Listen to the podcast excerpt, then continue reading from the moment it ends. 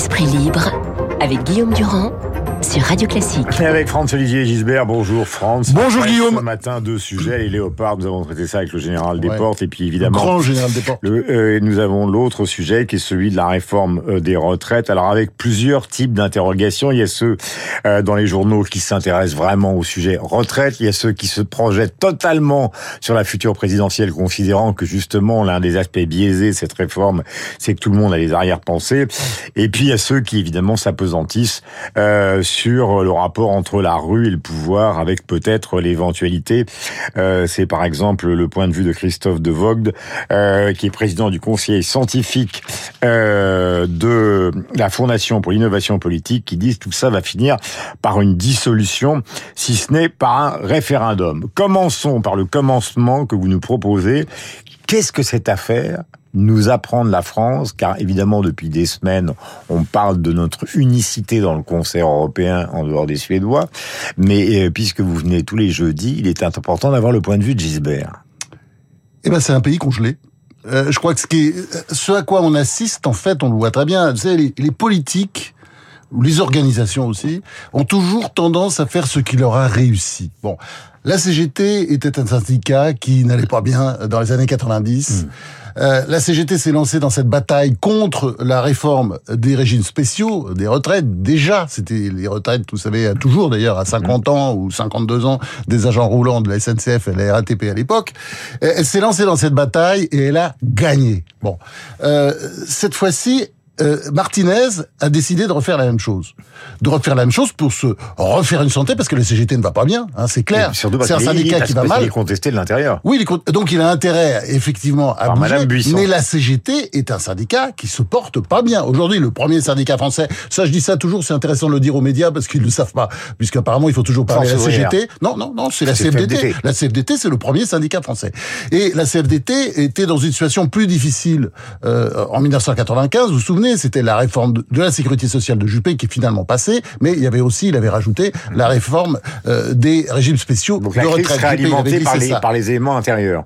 Non, mais c'est-à-dire que euh, il rejoue le même truc, il rejoue la même histoire, il refait la même histoire en pensant que ça va marcher. Là, il y a un petit problème, c'est que la CFDT, habilement, s'est glissée dans le mouvement. La CFDT est un syndicat réformiste qui, évidemment, n'a pas envie euh, de ce que Martinez est en train de nous monter, parce que, en fait, c'est quoi la CGT aujourd'hui? C'est les plus euh, le bras armé de la, du Parti communiste, comme c'était le cas autrefois. C'est une sorte de canard sans tête, anarcho-syndicaliste, qui cherche le grand soir, qui veut la révolution, mais c'est ça l'histoire. Et il veut à tout prix créer la révolution. D'où l'idée, effectivement, euh, des grèves euh, à, répétition, Au mois de février, voilà. les dates sont avancées. excusez-moi, parce que c'est un truc dément, et en France, on l'accepte, c'est incroyable. Il paraît qu'on condamne. On condamne, mais personne n'est sanctionné quand c'est fait. C'est les coupures d'électricité ciblées sur telle ou telle personnalité. Pour l'instant, ce sera ciblé, paraît-il, sur les politiques. Demain, ce sera ciblé euh, peut-être sur le voisin ou sur vous-même, sur dénonciation anonyme. Non, non, mais on est dans un truc de fou, et tout ça est accepté par le système. Parce que Avec en plus en point de mire les vacances, puisqu'ils ont aussi annoncé sur les ah vacances. Ah oui, toujours les grèves en vacances, mais ça on le sait depuis longtemps. Les vacances arrivent, les grèves aussi. Non, non, mais ça c'est vrai pour les, les grandes vacances, les vacances de Noël, et là pour les vacances de février, hmm. évidemment. Mais ça c'est du... France, là on est dans le descriptif. Ce que j'aimerais savoir, c'est au fond, on va aller où dans cette affaire-là? Parce que, eh, eh ben, eh ben, maintenant, il y, a le débouché politique. La, vraie histoire, c'est effectivement ce qui se joue entre le pouvoir et les syndicats. Bon, pour l'instant, c'est l'histoire de 95 qui recommence. C'est-à-dire, les Français, pour l'instant, sont pour. Vous savez, ils croyaient la fable à l'époque, en 95, de des, de la CGT qui se battait pour tous les travailleurs. Bon, hmm.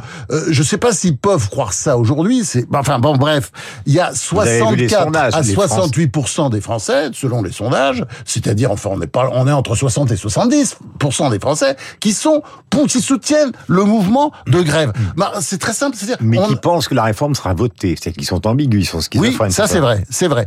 Ben, de toute façon, je vais vous dire, il n'y a pas trop le choix. C'est-à-dire, effectivement, ça peut aller, euh, ça peut tourner très mal. Tout ça, on est rentré dans une histoire qui peut finir par une dissolution, par toutes sortes. De... Ben, c'est sûr, mais euh, on n'a pas le choix. C'est-à-dire, c'est toujours la même histoire. Les adversaires de la réforme nous expliquent, je pense notamment aux gens de la Nupes, parce que euh, vous avez remarqué que le Rassemblement national est pas très actif. Enfin bon, mm. ils manifestent avec les boulangers, mais pas avec avec les bah, contestataires de la retraite. partie du gouvernement. Oui, déjà, déjà ils s'y voient. Contre absolument. la réforme, mais ils veulent pas vraiment appeler. Voilà, c'est ça, voilà. Donc, les adversaires de la réforme nous expliquent qu'il faut travailler moins, donc produire moins, c'est ce qu'on fait, hein. Mais on le fait très bien. On est le, on, est l'un des pays au monde qui travaille le moins. 17% de moins que les autres dans l'Union européenne. non, non, seulement en heures annuelles travaillées, on est tout en bas du tableau. Avec l'Allemagne, disent toujours les économistes atterrés, euh, atterrants et souvent pseudo-marxistes, euh, ils nous disent c'est en même temps que l'Allemagne. Mais oui, mais mais l'Allemagne, elle a beaucoup, euh, c'est un peu de travail à la carte, notamment pour pour les femmes. Il y a un travail partiel très important qui fausse les statistiques. Nous, on est le pays qui travaille le moins. Si vous rajoutez évidemment les retraites, et vous regardez ce qui se passe ailleurs, ailleurs, on travaille toujours deux à trois. Ça, tout le monde le sait. Mais le vrai sujet, c'est quoi?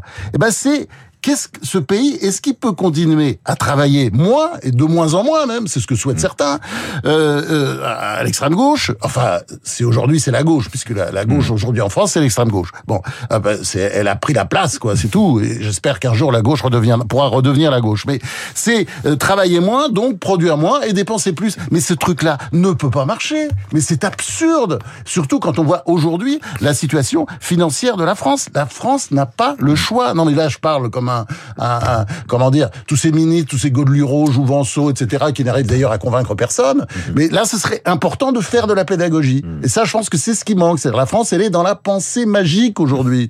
Vous avez euh, l'argent magique, disent même par exemple les entrepreneurs comme Denis Père, c'est-à-dire qu'à un moment, c'est l'État qui finira par payer, voilà, ou voilà. on va ponctionner les riches. D'où l'idée que vous que vous défendez enfin c'est ce que vous vouliez, c'est qu'en fait ressort derrière tout ça non seulement un remake de ce qui s'est déjà passé, mais aussi contrairement au philosophe François Julien que je citais ce matin, qui parle d'un travail comme une réalisation collective et non pas comme une aliénation, c'est-à-dire la, ressortie des, des, des, des, passions tristes, quoi. Oui, ah, ça c'est fondamental. Ça, les passions tristes, ça c'est une très bonne formule de Spinoza, notre grand philosophe Hein, parce que moi je fais partie de ceux qui considèrent c'est enfin, c'est l'un des piliers de la philosophie avec euh, bon évidemment il y a Aristote et Platon et puis et puis et, puis évidemment Nietzsche. Bon lui qui, qui est vraiment l'écrivain par excellence. Mais et, les patients tristes c'est c'est une notion absolument extraordinaire parce que il n'y a pas besoin de la définir pour la comprendre. C'est la haine la convoitise la jalousie. On sait ce que c'est. Et c'est vraiment la France aujourd'hui puisque vous avez tas de gens qui vous expliquent ah bah oui bah c'est facile on va régler le problème euh, euh, avec euh, euh, en, taxant les milliardaires ou même encore pire en chassant les milliardaires parce que quand vous écoutez certains escrocolo-gauchistes, hein, c'est vraiment ça qu'ils veulent, c'est-à-dire chassons les la chasse aux milliardaires. Bon, autrefois c'était la chasse aux juifs, là certains étaient pour la chasse aux arabes, là c'est la chasse. Mais c'est grotesque, c'est une façon de faire de la politique qui est littéralement mhm. abjecte. Il faut bien dire les choses. Je crois qu'il faut, faut, faut dire les choses comme ça parce que c'est la réalité. Et puis moi je trouve aussi là le, le point important, c'est la pédagogie. Je pense que le gouvernement ne fait pas cette pédagogie. Il y en a un qui en fait très très bien, mais je sais pas pourquoi. Euh, apparemment, euh, Macron voudrait plutôt le, le, garder sous le manteau, mais Bruno Le Maire en fait très très bien. Et, et Bayrou, moi j'ai trouvé qu'il a il a dit des choses absolument fondamentales quand il dit que sur les 345 milliards pour payer les pensions, l'État en assure 143 milliards pour plus de 40% de salariés, alors qu'il n'emploie que 20% de salariés. L'État verse 30 milliards chaque année, 30 milliards pour équilibrer certains régimes euh, de, de retraite. Vous savez lesquels Enfin, tout ça à un moment donné, il faut arrêter. Quand on voit la situation financière de la France, quand on voit son endettement, quand on voit un, certain nombre de déficits ici ou là, c'est clair qu'il faut régler. À, commander, à commencer évidemment par les déficits des régimes de retraite, parce que le corps ment. C'est très clair. Il faut dire les choses. Ça, c'est encore un organisme qu'il faut certainement. Euh, euh, ces gens-là, ce que je viens de dire là sur les chiffres que donne Bayrou, euh, on peut pas dire après que les régimes de retraite seront bénéficiaires. Mais ça, c'est ça, on est encore dans la pensée magique. Le corps ment. Je crois qu'il faut le redire le, corps, le corps a dit, il faut le rappeler, mais les gens qui nous écoutent le savent. Ils ont d'abord dit qu'il n'y avait pas de problème à court terme, puis après ils ont dit qu'à long terme, il y avait des déficits considérables qui allaient euh, donc s'accumuler. Euh, il y a beaucoup de, de, sujets dans cette affaire-là ce matin. Je disais que dans les papiers qu'on retrouve dans tous les journaux, Cornudet, euh, dans les échos et, et, et, et, à la une de tous les éditorialistes politiques, il y a aussi cette idée que l'un des problèmes de la réforme des retraites, c'est qu'elle est bourrée d'arrière-pensée politique.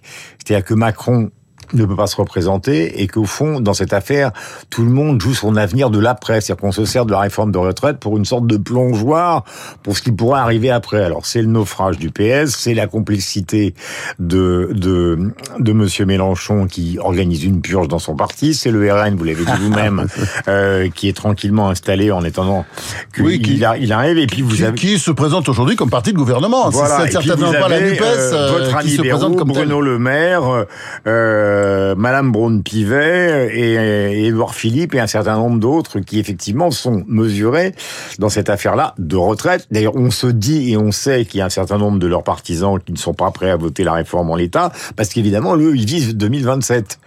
Oui, et peut-être aussi qu'ils n'ont pas confiance en Macron. Parce que euh, Macron a quand même réussi ça, c'est-à-dire il n'inspire pas la confiance aux siens. Est-ce qu'il joue son rôle moi, je pense pas. Je pense qu'il devrait faire de la pédagogie. Il aurait dû en faire avant, beaucoup plus. Hmm. Euh, euh, ce qui est, vous savez, les, les gens n'entendent pas forcément. Ils ont des tas de choses à faire. Ils sont pris par des tas de trucs. Alors on dit, ils connaissent pas les problèmes. Mais faut leur, faut leur apprendre. Il faut leur expliquer. Hmm. La pédagogie, ça existe en politique. Euh, Raymond Barre en faisait de manière magistrale. Hmm. Euh, Georges Pompidou aussi. Euh, Giscard, à son époque, en son temps. Michel hein. Rocard. Non, non, mais comme premier ministre, il en faisait. Ben, à ce moment-là, c'est évidemment pas Borne qui peut faire de la pédagogie, mais euh, Bruno Le Maire, allez, on nous fait du Bruno Le Maire régulièrement pour nous expliquer euh, où on en est, la, où on est la France aujourd'hui. Personne le fait. Alors, il paraît que ça fait pas d'audience, mais c'est pas grave, on le refait. C'est ça. Le, dire, le, problème, c'est de parler aux gens. C'est Aristide Briand qui disait ça, l'ancien président du Conseil, ouais, président du Conseil, un grand bonhomme de la Troisième République, on mais c'est toujours la politique. C'est tellement vrai, c'est parler aux gens. On peut pas dire que que que euh, Macron parle, c'est-à-dire oui, c'est coup de parler, mais mais il parle pas tant que ça aux gens. Et je pense que c'est ce qu'il faudrait faire, lui ou un autre. Parce que De Gaulle, il se gênait pas. Il faisait parler les autres. Il faisait parler Pompidou. Il faisait parler Giscard. Il faisait parler euh, tous ses ministres. Je voudrais qu'on aborde un dernier sujet qui est quelque chose que vous avez pointé. Bon, la crise du PS, on en parlera avec euh, ce congrès qui arrive. Ce ouais, ouais, la crise du PS quand même, il faut bien dire, parce, que l'histoire, oui, oui, d'accord, mais l'histoire est quand même, hein, je vous signale l'histoire de l'histoire de la, la, commission de recollement le soir. Euh, les résultats de 61, fédéra 61 fédérations sur 103 sont tombés. Hein. La commission, c'est tous les, les pontes, les classiques du PS, mmh. euh, ceux de, de et Fort et les autres. Ils comptent. Et eh ben, et eh ben ça donne Nicolas Maillet-Rossignol à 51-64 et ça donne Olivier Faure à 48-36. Qu'est-ce qu'ils font à ce moment-là, les partisans d'Olivier Faure? Ils, lèvent la séance, ils arrêtent les comptes et ils publient un communiqué comme quoi ils ont gagné. Ça, c'est de la magouille, c'est antidémocratique et quand j'entends Monsieur Faure parler de démocratie à propos de, de, de la, des retraites, c'est-à-dire en disant que on n'avait pas élu euh, Macron pour ça, eh ben franchement, il se moque du monde. Vous avez un dernier point qui concerne l'affaire de Lyon. Euh, avec le maire qui a donc euh, suspendu une visite à Auschwitz sous prétexte que c'était une visite qui était euh, dangereuse pour les lycéens. Rappelant qu'Auschwitz en Pologne est à 1500 km quand même du front, notamment du Donbass. 1000, 1000 ouais, ouais, c'est quand même très loin. Hein, c'est quand même très loin. Alors, alors, est-ce que c'est une affaire de sécurité? Est-ce que c'est une affaire qui le concerne lui? Ou est-ce que derrière tout ça, on peut y voir euh, au fond une certaine forme de mépris pour ce mémorial très important? Oui, je pense que c'est plutôt du mépris, mais simplement. Ah non, mais attendez, c'est pas d'où c'est sol euh, il faut pas charrier. C'est la métropole qui a décidé. C'est un vote de la métropole, mais qui sait qui a voté La métropole, ce sont les élus écologistes. Et bien entendu, euh, le maire a laissé faire. Et ça, si vous voulez, ça, ça montre un état d'esprit euh, qui apparaît encore avec parce que là, là, là, il peut pas dire que c'est pas lui, parce qu'il y a une façon de dire que c'est pas lui, mais c'est de l'hypocrisie, parce qu'évidemment, il est totalement mêlé à cette affaire. Euh, et ça, c'est un, c'est un vrai scandale. Je vais vous dire pourquoi.